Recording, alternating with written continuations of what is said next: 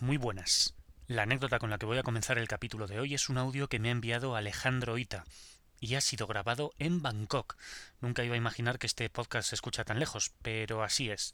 Vamos allá con esta preciosa anécdota. Conocida como Siam hasta 1939, Tailandia es el único país del sudeste asiático que nunca ha sido colonia de ningún otro país.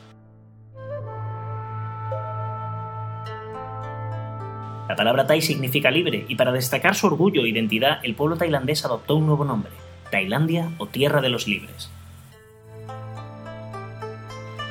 Existen diferentes teorías para explicar que solamente un país, en pleno corazón del sudeste asiático, escapara al inevitable proceso colonizador que experimentaron sus vecinos.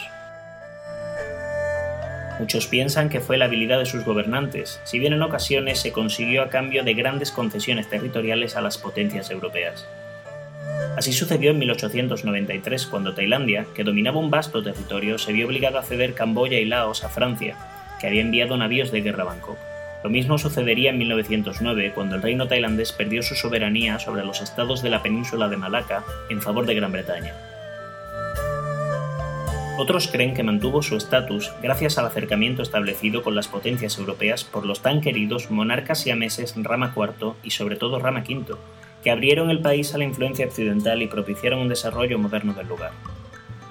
Pero la verdadera razón que permitió a Tailandia permanecer independiente frente a los imperios occidentales fue precisamente el enfrentamiento entre las dos principales potencias coloniales.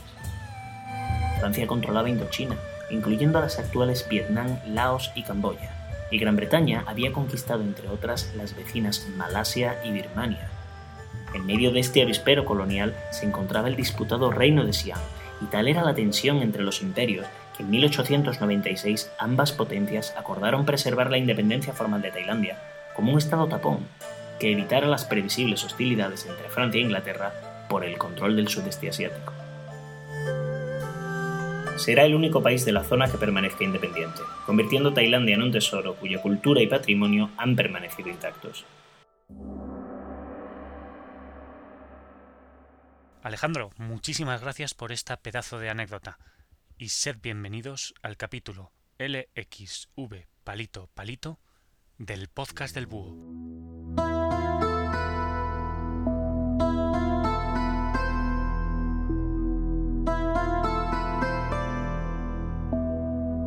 Amenhotep IV, también conocido como Akenatón, fue un faraón que introdujo una serie de reformas religiosas de mucho calado en el antiguo Egipto en el siglo XIV a.C.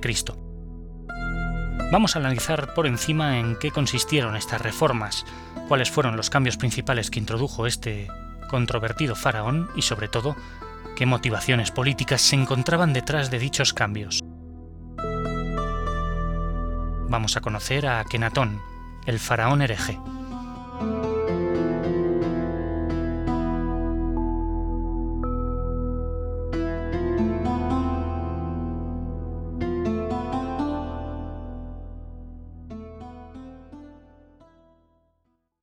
A dar un enorme salto en el tiempo hasta el segundo milenio antes de Cristo.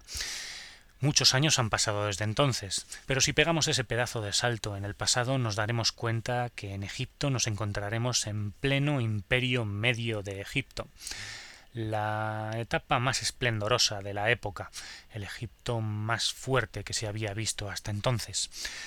En esta época reina el faraón Amenhotep III, el heredero llamado Tutmosis, lamentablemente muere en el año 1362. Este príncipe Tutmosis había sido preparado y bien preparado para suceder a su padre por todo lo alto, pero la muerte no hace prisioneros, la muerte no tiene preferencias, y la muerte se lleva a todos por igual. Así pues, un segundón, llamado Amenhotep, subirá al trono de Egipto pocos años después. En el año 1352, a la muerte del gran Amenhotep III, llegó al trono para protagonizar uno de los más controvertidos reinados de los que se tiene noticia en el antiguo Egipto. Y es que este tal Amenhotep IV se había formado en la ciudad de Heliópolis, con un culto casi exclusivo hacia el dios Ra, el sol. Y es que en Egipto había una religión politeísta, con muchísimos dioses. Los faraones le daban cierta preeminencia al dios Amón, pero el dios Ra, que se consideraba el padre de los dioses, tenía también bastante predicamento. Así pues, este Amenhotep IV decidió suprimir a todos los dioses que no fuesen el suyo. Hay que aclarar, eso sí, que la religión de Egipto era un poco caos. Era una especie de amalgama de diferentes cultos a unos cuantos dioses locales. No había unas reglas propiamente establecidas, aunque como ya digo, los faraones habían intentado darle preeminencia al dios Amón. Pues bien, Amenhotep IV rompió completamente con todo esto tras su llegada. Renombró al dios Ra como el dios Atón y le dio una preeminencia absoluta y universal, lo declaró como un dios omnisciente representado por el sol, y decidió que no se podía hacer culto a ningún otro dios que no, fuera, que no fuese éste, del que, curiosamente, él era el único profeta. Bueno, bueno, dicho así rápidamente puede parecer que Amenhotep IV, este recién nombrado a sí mismo como Akenatón, era un tío bastante excéntrico, quizá un fanático religioso que quiso imponer su capricho como muchos otros reyes caprichosos a lo largo de la historia. Pero si ahondamos un poquito en los cambios que realizó Amenhotep IV, veremos que quizá estos, estas medidas de calado tenían algún que otro motivo de peso. Pero ahora en este corte me voy a centrar en las diferentes reformas que, hizo este nuevo faraón. Y es que no solamente se limitó a un cambio de religión, se pueden detectar, si estudiamos la figura de este hombre, diferentes cambios en diferentes ámbitos. Bueno, el primero y más obvio fue la fundación de una nueva capital para el imperio del Nilo, y es que las antiguas y milenarias capitales de Tebas y Memphis fueron rechazadas para construir a medio camino entre las dos una nueva capital que se daría en llamar Aquetatón, que es la actual Tel el Amarna. Esta ciudad se levantó en una llanura desértica prácticamente desde la nada y en un tiempo récord, para que el faraón, su familia y toda su corte de burocracia pudiesen trasladarse para encabezar este nuevo rito al dios Atón. Pero aquí no quedan los cambios porque realmente también hubo un cambio estético. Me explico.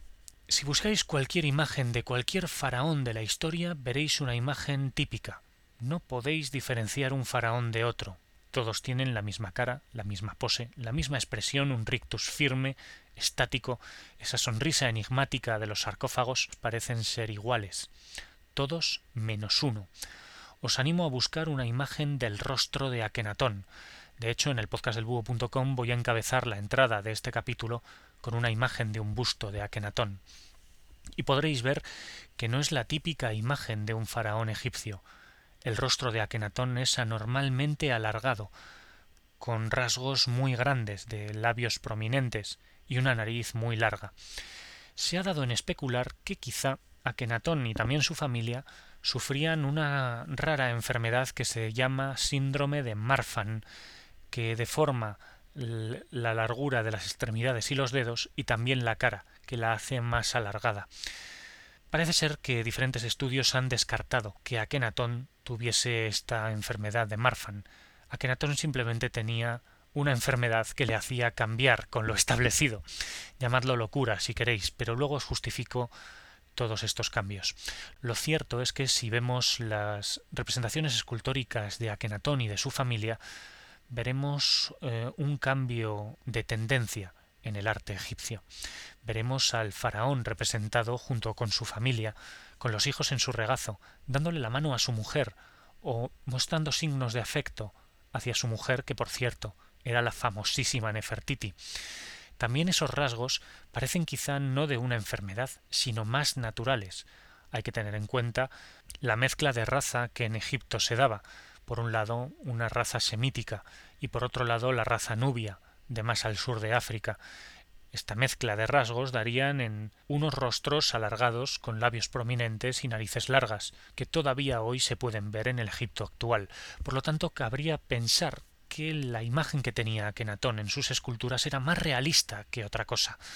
Como podéis ver, hay muchísima diferencia entre lo establecido anteriormente y las nuevas reformas estéticas, ideológicas y políticas que realizó Akenatón. Pero me he dejado para el final la más clara de sus reformas, y fue la religiosa. Os voy a explicar ahora en el siguiente corte en qué consistió sobre todo su reforma religiosa y sobre todo, y más importante, a dónde quería llegar este tal Akenatón con tanto cambio en Egipto. Todos los cambios que Akenatón introdujo en Egipto estaban al servicio del cambio religioso. Era el fundamental ámbito reformista que quería llevar a cabo este nuevo faraón. Pues bien, Akenatón cambió el concepto de religión egipcia.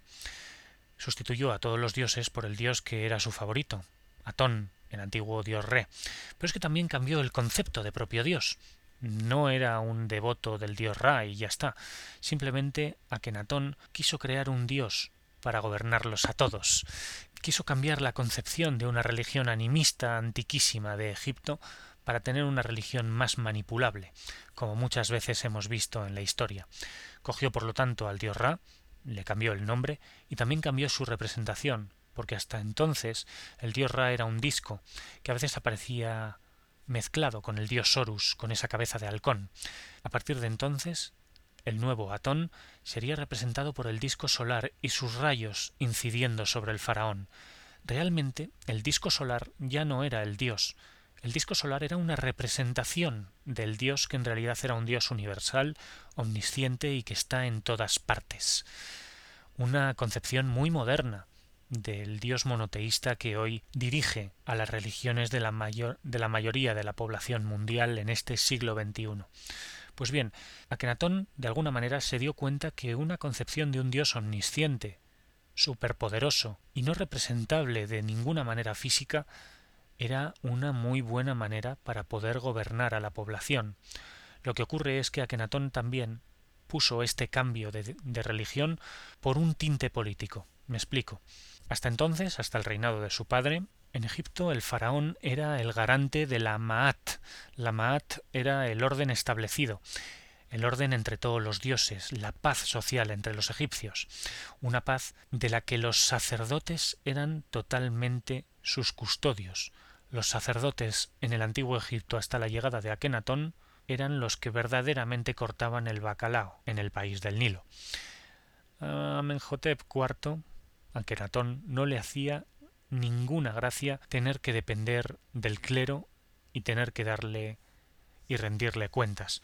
Por lo tanto, todo el clero de las capitales de Memphis y de Tebas fue despojado de un plumazo de, todos sus, de todas sus prerrogativas, de todas sus ventajas y de todo su poder. Este fue el motivo fundamental por el cual Akenatón hizo todos estos cambios, y es que quiso todo el poder para él solo, y en Egipto, si querías el poder, necesitabas gobernar la religión absolutamente. ¿Le salió bien? Esa es la pregunta que nos tenemos que hacer. ¿Le salió bien a Akenatón esta jugada? Pues la respuesta es no, no le salió bien. Y eso es lo que os voy a explicar ahora. Pues no, no le salió bien. Cada vez que hay que hacer un cambio en la sociedad de mucho calado, un cambio de las estructuras grandes del Estado o la cultura, se necesita un acuerdo social entre varios estamentos sociales, o se necesitan unas medidas coercitivas muy fuertes, algo que parece que Akenatón no tenía o no quiso tener. La historia nos ha enseñado, sobre todo gracias a la historia social que se desarrolló, desarrolló, por diversos autores en el siglo XX, que para conseguir hacer cambios de calado necesitas acuerdos, o tener de tu parte a diferentes estamentos sociales. Parece que esos acuerdos no los tenía el faraón Akenatón.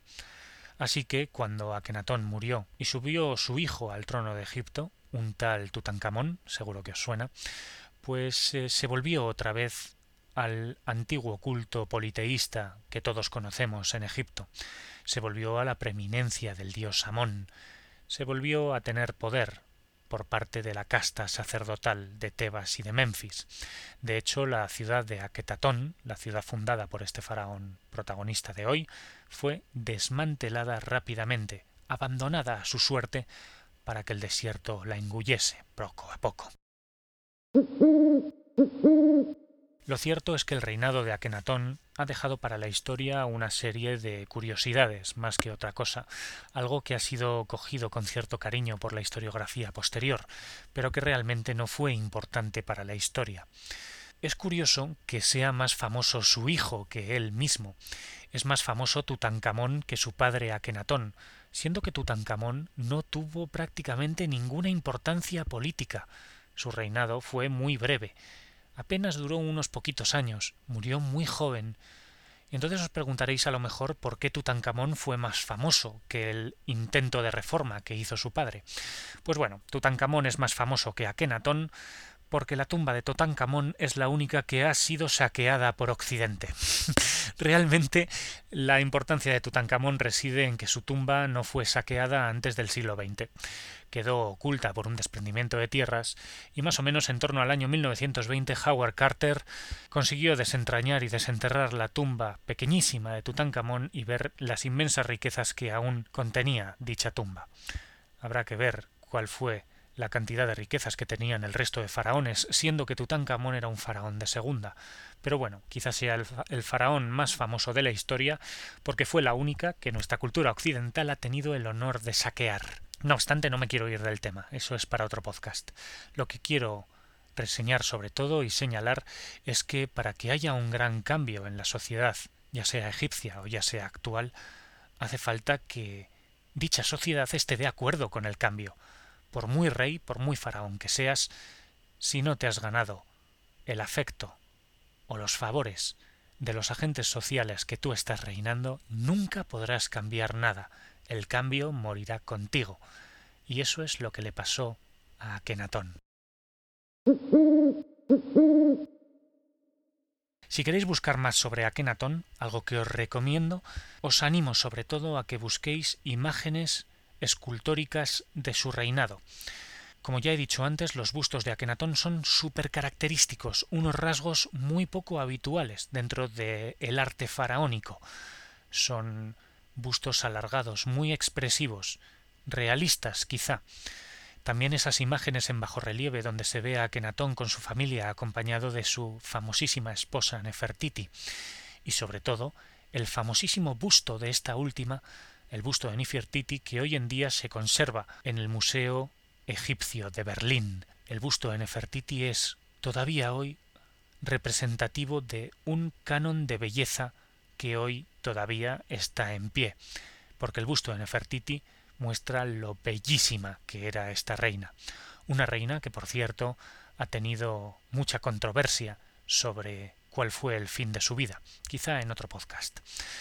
Pero bueno, os animo, como ya digo, a que busquéis imágenes de este faraón rupturista, imágenes de lo que pudo haber sido un cambio de tendencia dentro de la milenaria cultura egipcia, pero que, como muchas otras veces en la historia, no se ha llevado a cabo, porque quizá para que haya cambios en profundidad siempre es necesaria una verdadera democracia.